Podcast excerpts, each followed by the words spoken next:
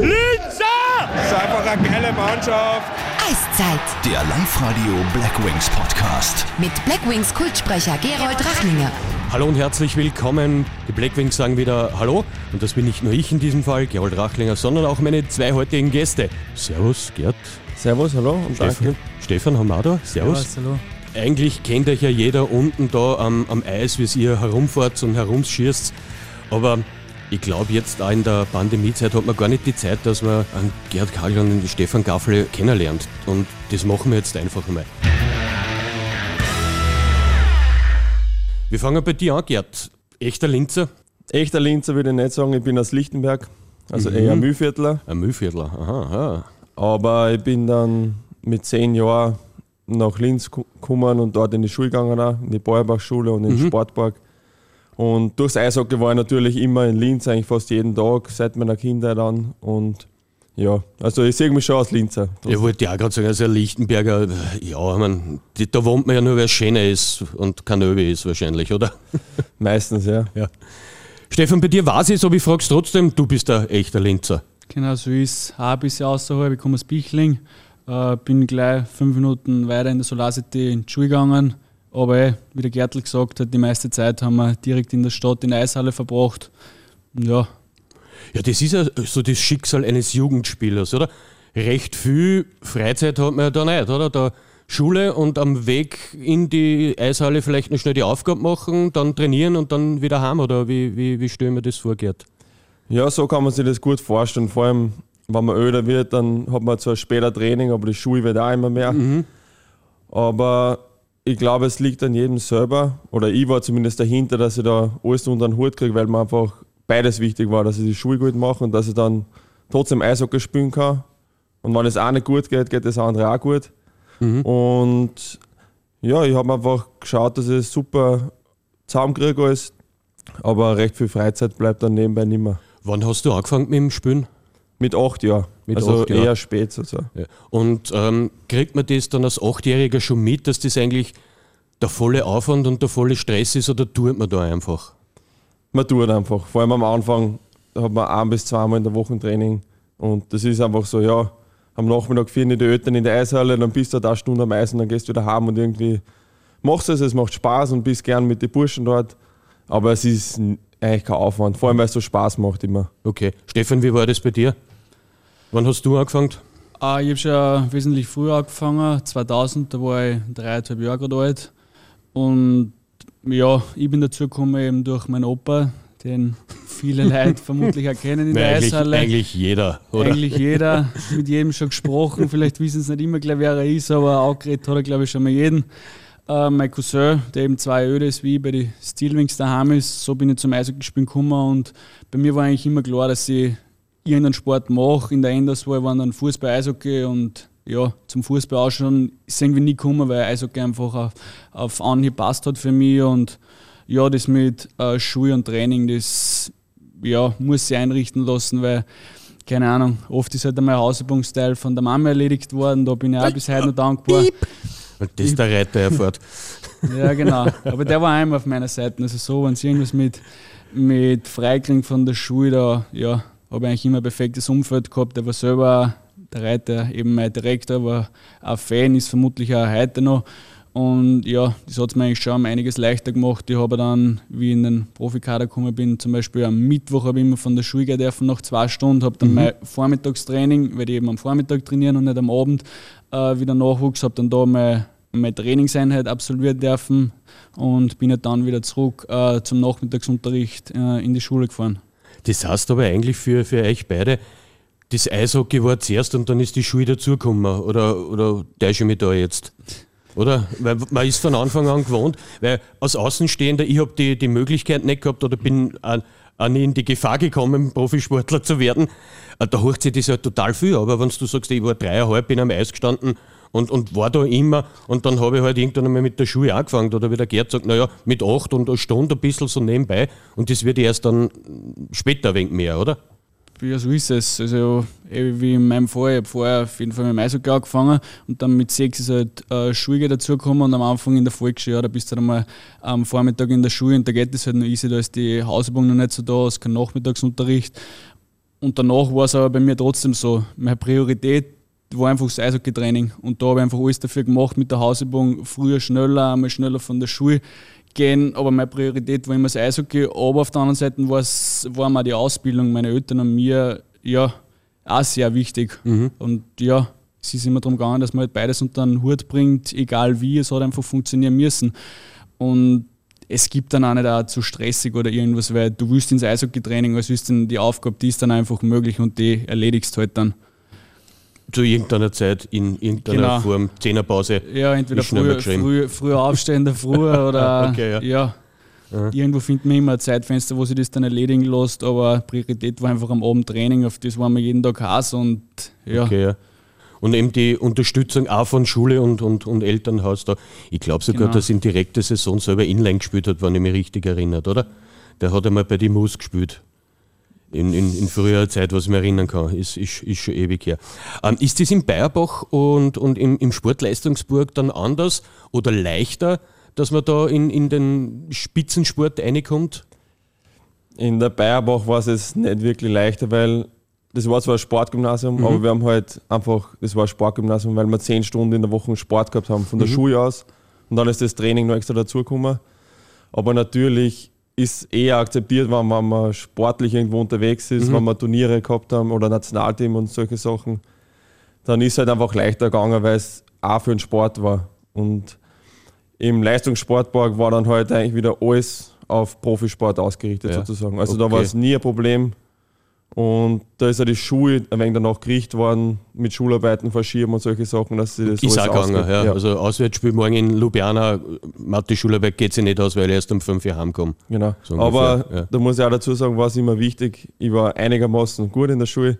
Mhm. Und wenn man jetzt ein Habentaucher ist in der Schule, dann geht es wahrscheinlich nicht so leicht. Man Ja. muss halt schon schauen, dass es alles passt, dass man seine Sachen erledigt.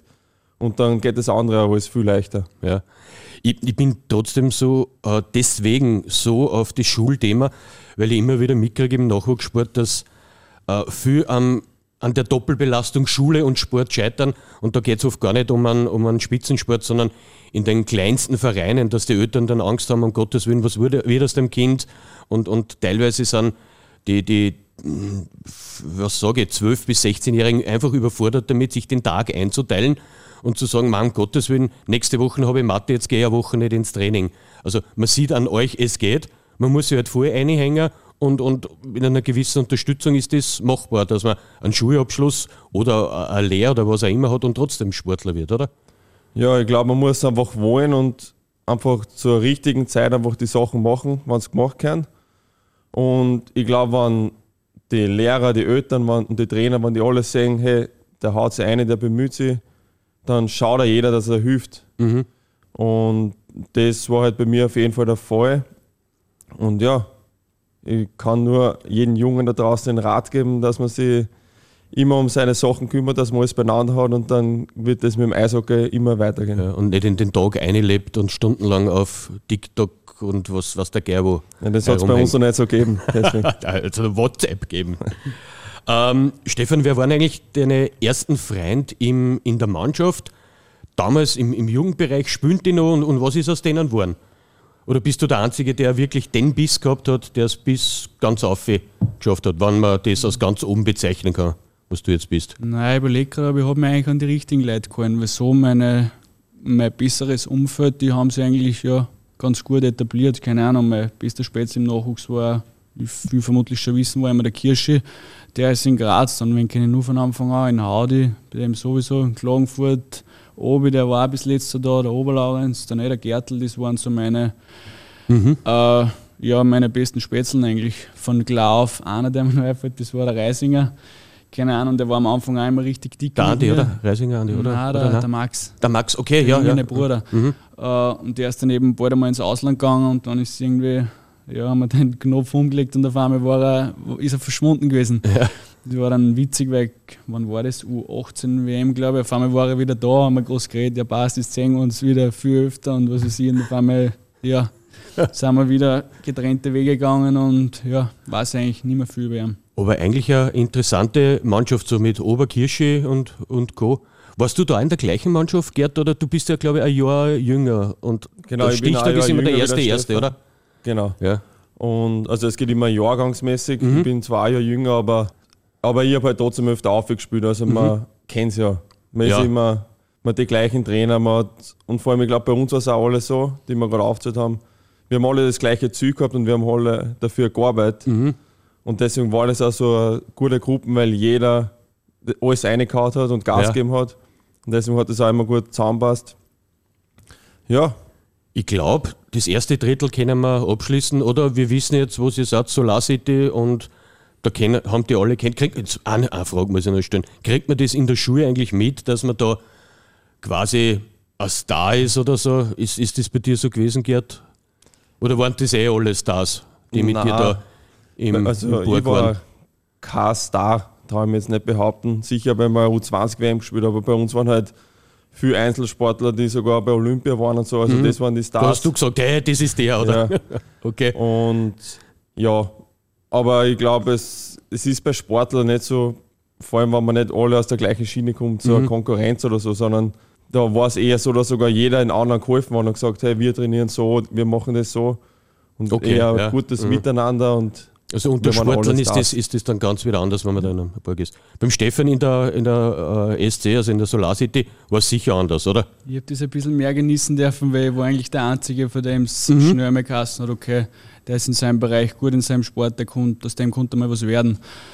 Äh, und ich habe es ja gemerkt, 2012, wie wir die Youth Olympic Games da in Innsbruck gehabt haben, keine Ahnung, bin ich zurückgekommen mit Plakaten und was weiß ich. Cool, und das oder? Ist halt doch oft, ja, auf jeden Fall, das ist halt doch oft einmal gegangen, wenn die Leute auf die gezeigt haben und Ja. keine Ahnung, das, das pusht dann halt dann schon und war halt auch, bin ja gerne äh, lieber in die Schule gegangen und keine Ahnung, dass du trotzdem in dem Bereich ein bisschen Vorbild, äh, Vorbild bist und ja, Taugt dann schon ein bisschen. Also bei dir habe ich es ja auch gewusst, weil ich da draußen wohne, da haben schon ein paar dann immer gesagt, was, wenn ich heute gesehen habe, und ich ja, wenn, was, Papst oder keine Ahnung.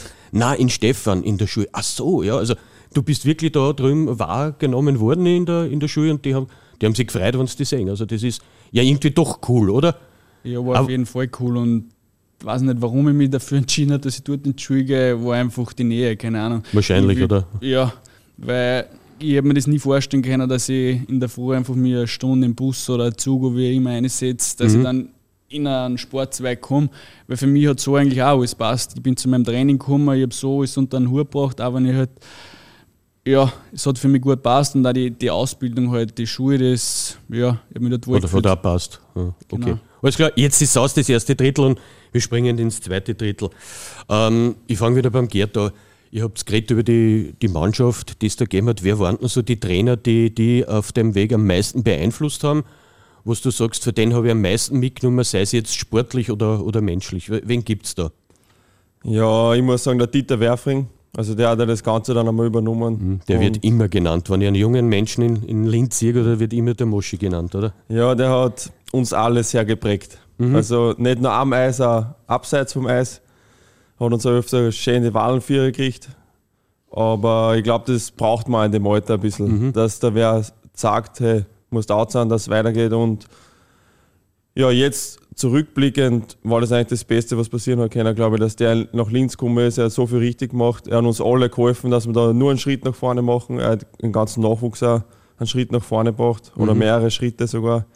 Und er hat das dann eben auch eigentlich entwickelt mit der Akademie in Linz und dass wir eben dann ins Leistungssportpark gehen haben können. Hast du den durchgehend gehabt oder waren da andere auch? Trainer, Nein, die waren andere auch. Der, der Stano, der Stanislav Medrik, Mhm. vor allem für mich als Verteidiger extrem wichtig gewesen. Wir haben immer dann Frühtrainings mit ihm gehabt und er war er ist eine Verteidigerlegende Mhm. und von dem habe ich richtig viel gelernt. Aber auch der Gerhard Buschnick war dann in der U20 bei uns Trainer. Mhm. Ja, da sind einige da gewesen und ich glaube, jeder hat einen guten oder einen wichtigen Baustein gesetzt für meine Karriere. Okay. Stefan, wie schaut es bei dir aus? Gleiches wahrscheinlich oder hat es bei dir noch jemanden gegeben, der dich mehr beeinflusst hat? Nein, ich würde auch sagen, die drei, weil eben, ja, Dieter Werfring, der war ja trotzdem, der hat uns als Nachwuchsleiter einfach von klar bis in die U20 immer wieder mal begleitet, auch wenn er nicht durchgehend unser Trainer war, aber er war halt immer präsent, was weiß ich, wenn wir im Ausland wieder mal Turniere gehabt dann war vielleicht doch dann wieder er Trainer, weil ein anderer ja, äh, irgendwie verhindert war.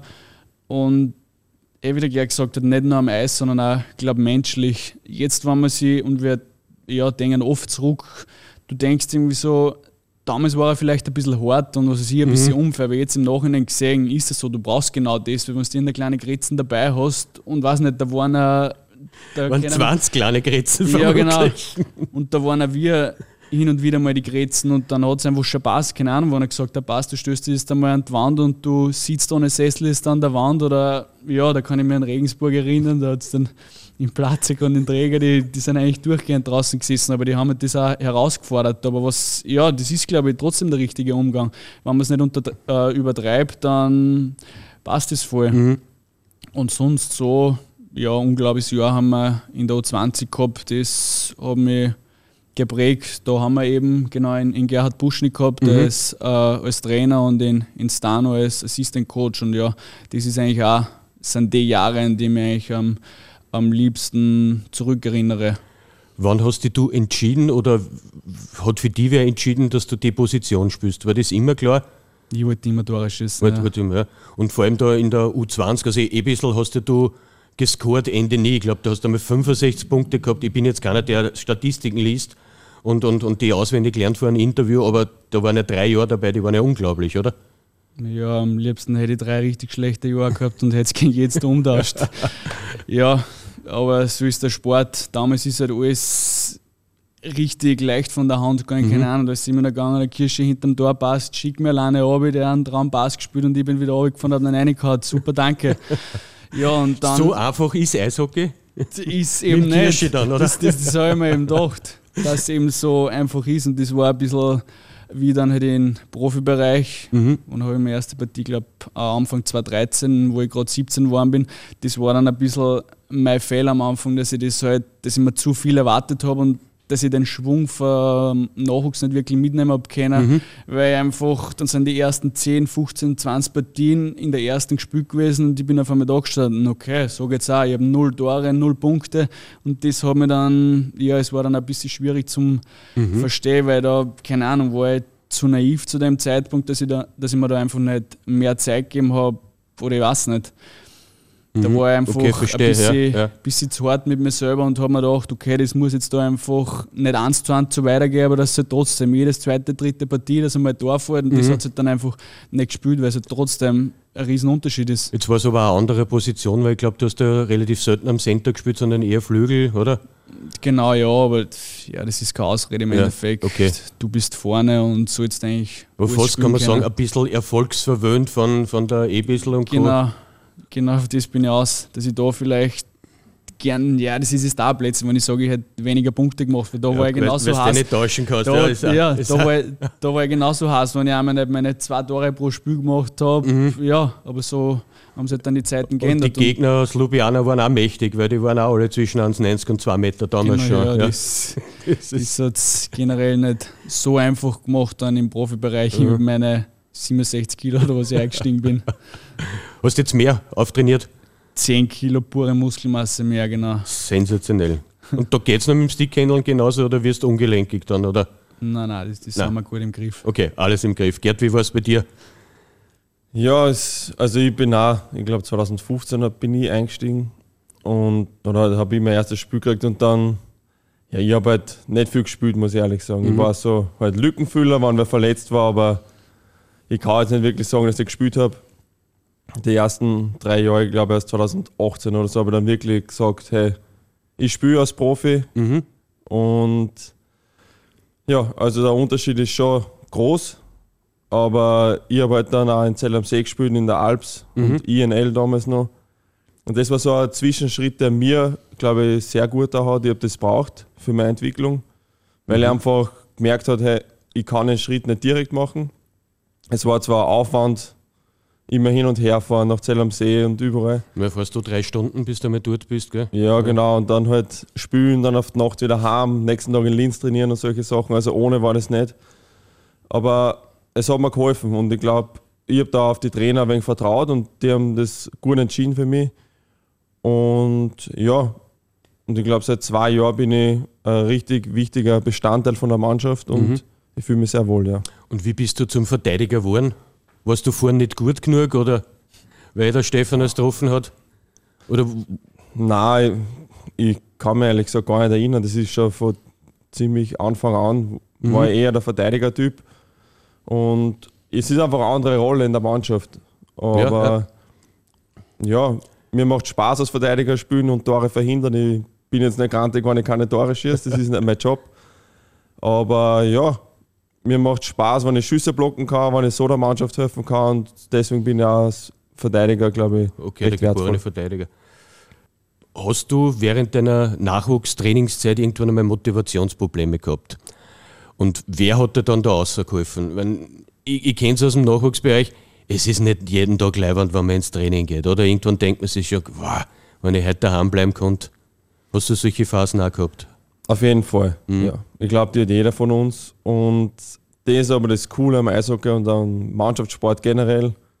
Wenn du dann in die Halle gehst, dann denkst du, boah, zum Glück bin ich in die Halle gekommen, weil einfach alle freien, die ganzen Mannschaftskollegen. Und es ist immer Spaß dann wieder in der Eishalle. Und das war eigentlich dann wieder die größte Mo- Motivation, dass man in die Halle geht. Aber natürlich im, als Jugendlicher kommen halt andere Sachen dazu, mit Fortgehen ein bisschen und solche Dinge. Aber das haben wir dann auch oft alle gemeinsam gemacht. Und irgendwie, wir waren immer mit der Mannschaft unterwegs. Und so haben wir sich halt auch alle gegenseitig immer motiviert, dass wir wieder ins Training gehen, dass wir Gas Ja. geben. Und wenn wir in der Eishalle sind, dass wir hart arbeiten. Ja. Und kommt dann auch, wo warst du gestern? Was ist mit dir? Was, was war? Oder Nein, das ist gar nicht gekommen, weil jeder eigentlich immer da war. Okay, also das gibt es nicht. So, Hat so dass einer druckt ja. oder so, wie wenn man nicht in die Schule geht, weil man einen Schnupfen hat oder, oder was weiß ich. Also, was das so diese. Nein, ich kann mich jetzt nicht so erinnern, dass wir jetzt wirklich so Spieler gehabt haben. Sicher gibt es immer wieder mal Ja, aber die sitzen nicht da, Aussetzer, oder? aber die sitzen nicht da, ja. Ja, die kommen dann nicht Das ist vielleicht daher. der Unterschied, der Feine. Aber im Großen und Ganzen hat es eigentlich bei uns, so wie ich, mir, ich mich erinnern kann, nicht wirklich gegeben, dass jetzt wer sie druckt hat vom Training. Okay. Stefan, wie war es bei dir? Motivationsprobleme durch die Zeit irgendwann einmal, einmal nicht gegangen und dann da überredet worden vom Opa, der gesagt hat, jetzt für die ich oder Nein, gar nicht. Also Motivationsprobleme hat es bei mir eigentlich nie gegeben. Aber bei dem einen Beispiel, was du gesagt hast mit dem Schnupfen, heute geht es nicht in, zum Schulgehen, das so ein bisschen schmunzeln müssen, weil das war halt dann die, die einzige, das einzige Streitthema, wo es halt dann mit der Mama drum gegangen ist, ob ich jetzt ins Training darf oder nicht, weil es für die Schule nicht gereicht hat. Aber am Abend habe ich mir dann eingebildet, okay, jetzt fühle ich mich wieder gut, jetzt geht's wieder. Nur weil halt irgendwas äh, Blödes äh, in der Schule hat geplant war für den nächsten Tag und ich mir dachte, ja, die, die Schularbeit oder den Test kann ich nicht schreiben, weil da habe ich zu wenig da, aber am Abend geht es wieder. Aber ja, im Großen und Ganzen, du, du freust dich jeden Tag aufs Training, aber es ist ja trotzdem, es geht halt einfach nur, wenn du ein guter äh, Schüler warst. Und das war halt einfach immer das Um und Auf, sonst hättest du die, die freien Tage und so, das, das hättest du nicht gespielt, weiß nicht, wann das vorher, bis sie vorher schon mal gekommen ist. Die Priorität war immer Eishockey, weil das war einfach mein Ziel, aber du musst trotzdem genauso so die Leistungen in der Schule bringen.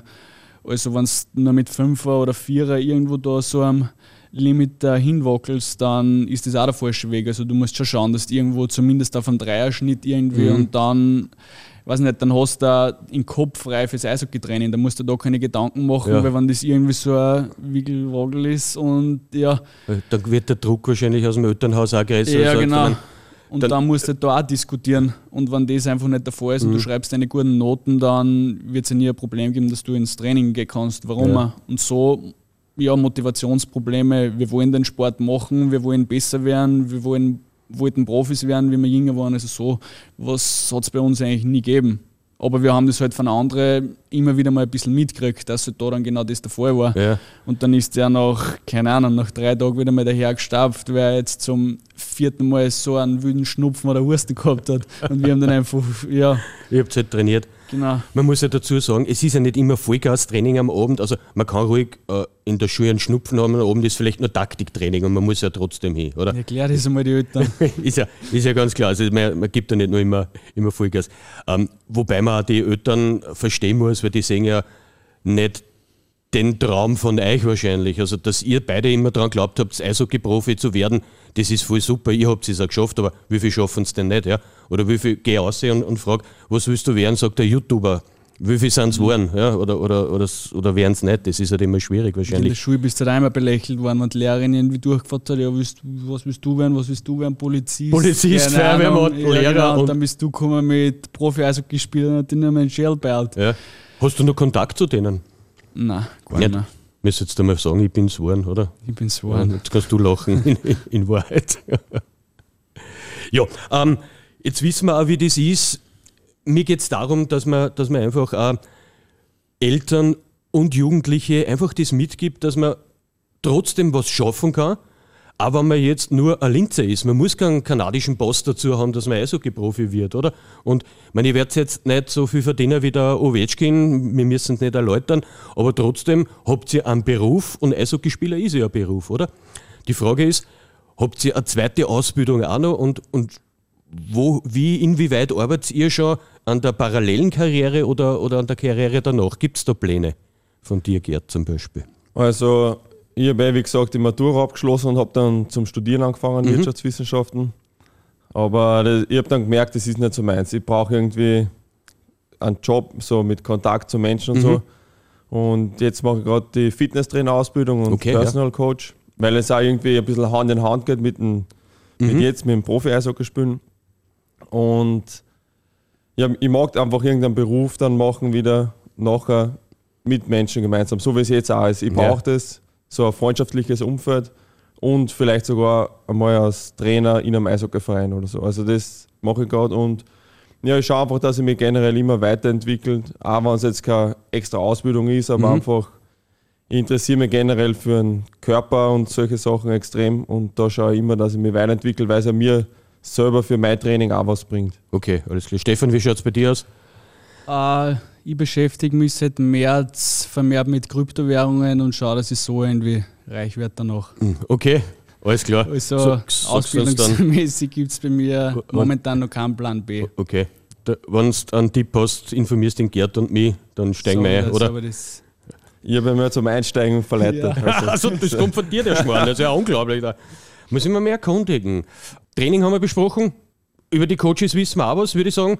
Zweites Drittel abgeschlossen. Wir springen in das dritte und in das letzte Drittel. So schnell sind wir heute. Unglaublich. Sensationell. Ähm, Ziele im Sport. Was, was hat man als junger Linzer Eishockeyspieler, Stefan, für, für Ziele? So lang wie möglich spielen oder gibt es da eine WM oder denkt man danach, war vielleicht ruft mehr wer aus der DEL an oder, oder wo auch immer oder aus Schweden? Oder was, was, was hast du für Ziele? Ja, also mein, mein Ziel ist auf jeden Fall mal lang spielen, dass ich meine Verletzungen endlich einmal besser im Griff kriege, sage ich jetzt einmal. Und ja, international spielen, Nationalteam ist immer eine super Geschichte, keine Frage. Äh, Ob es halt dann erreicht für ein großes Turnier, ist die andere Frage, aber da hast du halt auch nie aufgeben. Das ist halt, jetzt haben wir mal den Sprung in den Profikader, ja, schon länger geschafft, aber das ist halt jetzt, oder sollte unser nächstes Ziel sein, dass wir uns da jetzt, jetzt einmal im Nationalteam richtig etablieren und nicht immer nur zu die ja, kleinen Vorbereitungsturniere, sondern dass du halt wirklich mal einer WM fährst, weil das ist halt dann trotzdem nochmal ganz was anderes. Ich war noch nie dabei, aber ich kenne es halt vom, vom Nachwuchs, wie es da geheißen hat, okay, das ist jetzt nicht einfach irgendein U13-Turnier in Tschechien, sondern ein, ein U20-WM in Wien, das ist halt dann trotzdem nochmal ganz anders aufgebaut und ein ganz anderes Erlebnis. Und das ist auf jeden Fall mal international und im Nationalteam mein Ziel und so auf Vereinsebene äh, ja, mit Linz einfach wieder der Verein werden, der wir mal waren. Und ja, wenn das Fall ist, dann habe ich nichts dagegen, dass ich einfach auch noch länger und ewig vielleicht meine Karriere da beende. Und sonst, ja, wenn es irgendwo, wenn es die Möglichkeit ergibt, dann muss man das halt einmal abwiegen, ob das Sinn macht, ob ich dort, keine Ahnung, eher ab, ein Aufstieg zwar von der Liga, aber vom Spielerischen her ein Abstieg ist, keine Ahnung, das muss halt immer Sinn machen und je nachdem, wo man halt dann das Angebot kriegt. Ja, vielleicht, wenn man dann einmal ein bisschen weniger verdient oder so, aber dafür spielt man mehr in einer besseren Liga. Das kommt nicht immer darauf auf, wo das Angebot herkommt. Also Ja. interessant ist es auf jeden Fall. Jedes Angebot ist interessant. Okay, Gerd, wie schaut es bei dir aus Also, mit deinen sportlichen Zielen? ja, ich sehe das ein bisschen einfach so zwei Wege sozusagen. Ich sehe ich sehe das im Verein bei uns oder meine Vereinskarriere und Nationalteam extra. Und im Verein ja sicher, ich fühle mich richtig wohl in Linz, aber das Ziel ist trotzdem schon seit man Kind ist, irgendwo mal im Ausland den Schritt zu wagen. Und ob es klappt oder nicht, weiß man nicht, aber man hat zum Beispiel auch beim Rauchenwald jetzt gesehen, der ist nach Schweden gegangen, weil es einfach nur mal ganz anders vom Eishockey ist. Das ist einfach ein anderes Niveau, das ist einfach ein anderes Erlebnis auch. Und dort, das ist auf jeden Fall ein Ziel, was ich so auf Vereinsebene auf jeden Fall mhm. erreichen möchte und auch für das hart arbeiten werde. Und nationalteammäßig, wie der Stefan auch schon gesagt hat, das ist einfach, wir müssen jetzt schauen, dass wir sich da etablieren im Nationalteam. Und ja, es, ich, mir macht das Nationalteam extrem Spaß, weil alle zusammenkommen von früher, die man immer irgendwo kennengelernt hat ja. bei anderen Vereinen.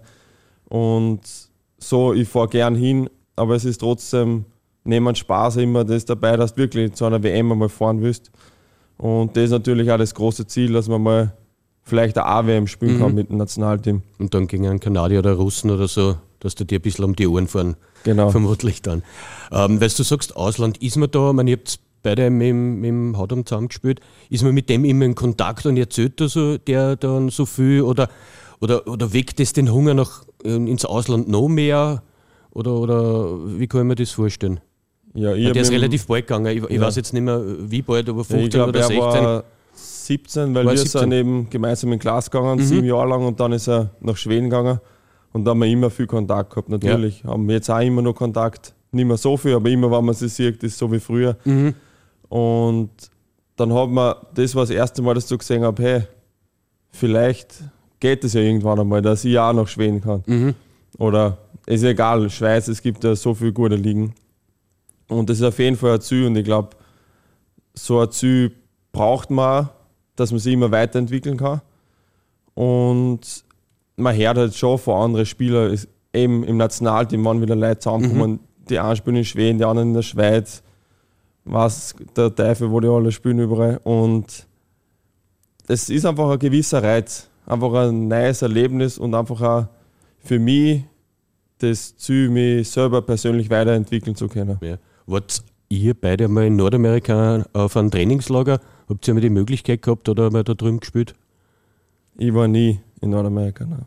Ja, du auch nicht Nein, ich habe nur, wie ich 15 war, habe ich einen Anruf gekriegt von einem österreichischen Manager, was nicht mein Manager war, sondern ja, habe ich zu dem Zeitpunkt noch nicht gehabt. Und da war gerade der äh, WHL-Draft, mhm. der hat mich eben gefragt, äh, ob das für mich eine Option war. Ich gesagt, du hast jetzt, ich glaube, eine Stunde war es damals, äh, Zeit, dass ich entweder sage ja oder nein, ob ich in die äh, kanadische Liga gehen will. Und ich habe das dann einfach mit meinen Eltern besprochen und habe mich vermutlich blöderweise dazu entschieden, dass ich mich wirklich vorher auf die Ausbildung, äh, auf die Schule konzentriert und habe eben dann, das ist mir dann einfach zu schnell gegangen.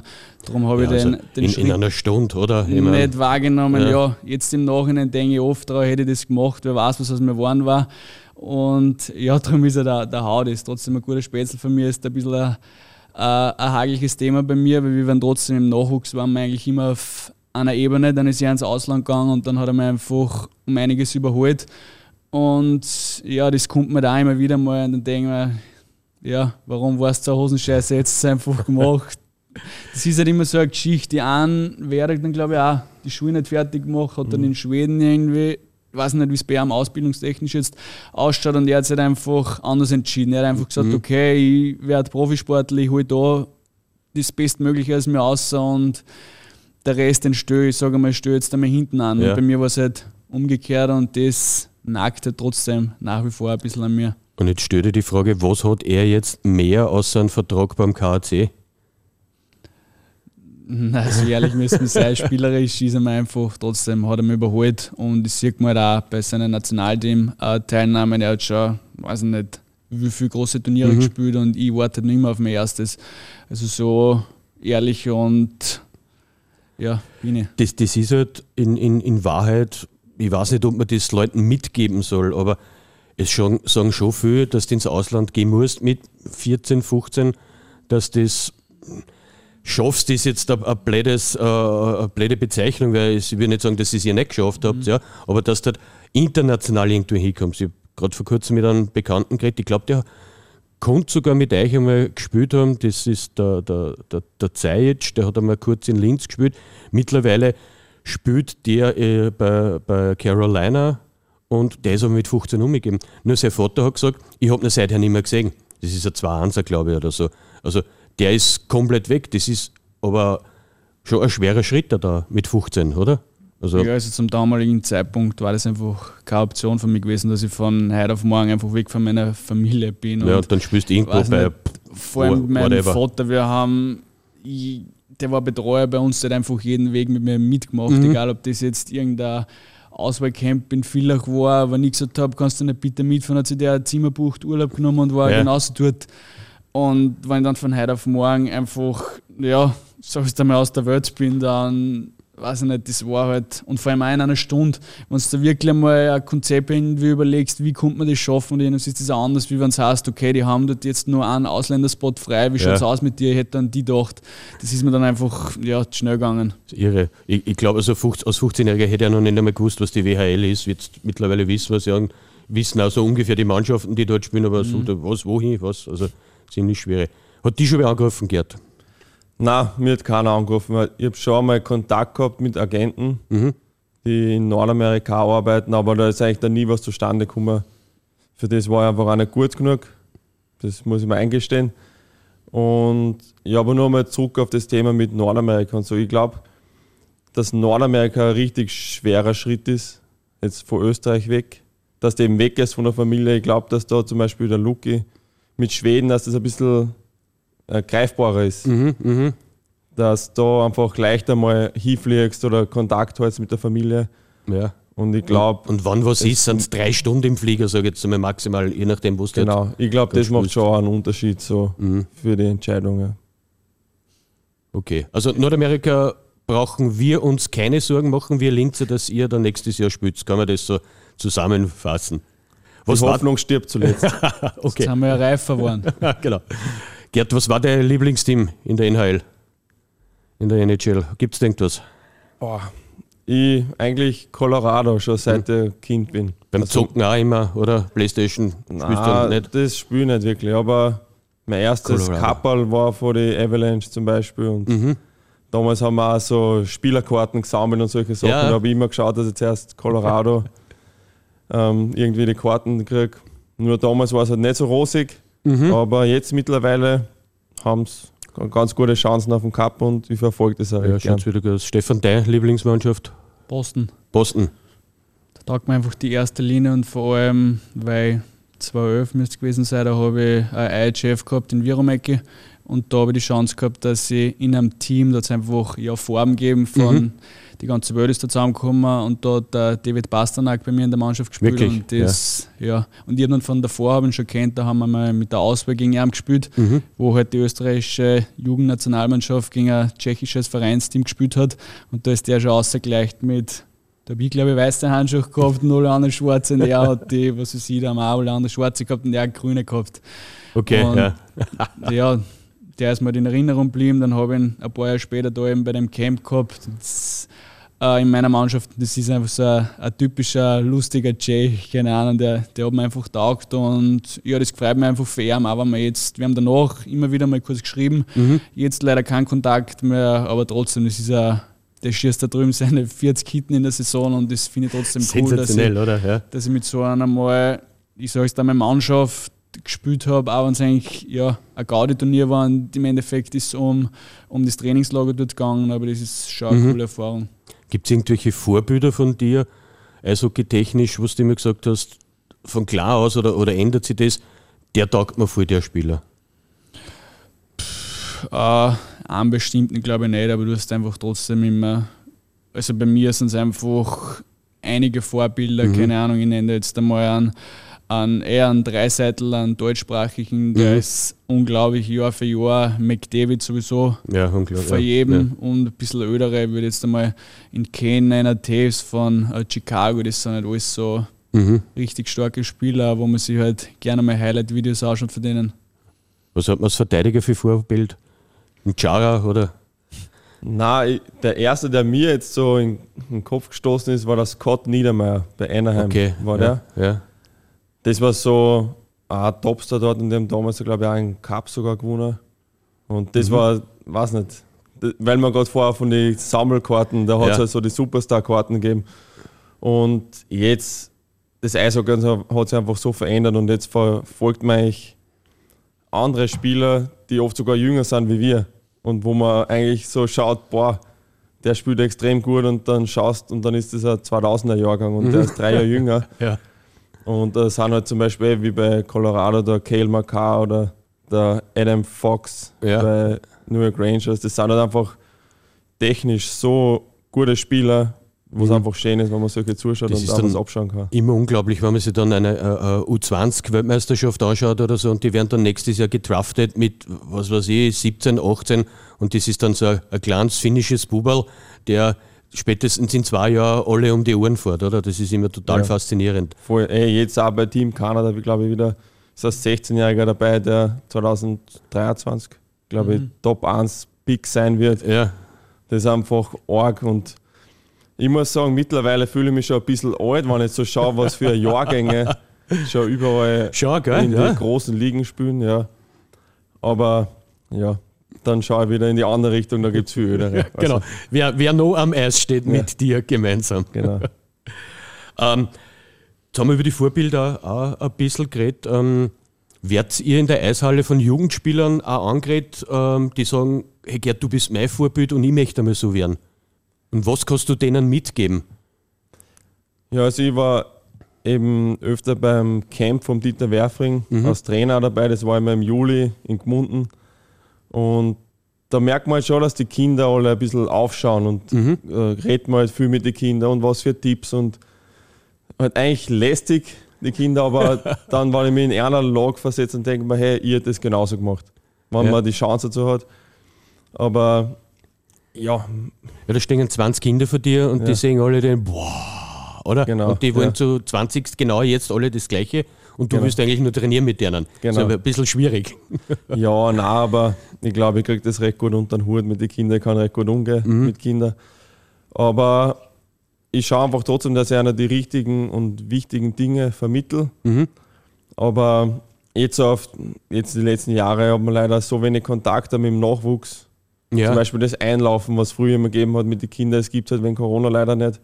Aber das war auch was, wo ich immer geschaut habe, hey, was spielt der für einen Schläger in der Kampfmannschaft? Ja, ja. Was, macht der und so. Das geht halt jetzt schon ein bisschen ab, muss ich sagen. Kannst du dich an irgendeinen erinnern, mit dem du einmal eingelaufen bist? Gibt- Wir sind so oft eingelaufen. Die knallt selbst, oder? Ja. Oder der Michi Meier, der war halt auch Wirklich cool, oder? so ein Linzer. Ja. Und da haben wir halt auch ein bisschen geschaut. Das war der einzige Linzer, glaube ich, vor uns, der so richtig So ziemlich, ja. einige Jahre in der hinweg Bundesliga ja, gespielt ja, hat. Ja. Und ja, aber da sind so viele gute Spieler gewesen in Linz. Ja. Also Kannst du jetzt nicht an einen speziellen erinnern? mh, da war ich schon öder, aber der Curtis Murphy, muss ich sagen, war Okay. einer, wo ich wirklich gesagt habe, hey, so mag ich sein. Ja, okay. Komplett unglaublich, der, also nicht, aber faszinierend, der wird immer wieder genannt. Also der hat einen, einen Eindruck hinterlassen, das ist einer von den Lichtgestalten rund um die Meisterschaftsmannschaft wahrscheinlich. Ja. Ja, und der hat einfach so ein, eine gute Persönlichkeit ausgestrahlt und ich habe mit seinem Sohn dann auch zusammengespielt. Mhm, okay, ja. Das hat uns halt auch ein bisschen, man hat sich halt so auch ein bisschen kennt, das Ja. war halt dann was Besonderes, wenn man so wen kennt hat.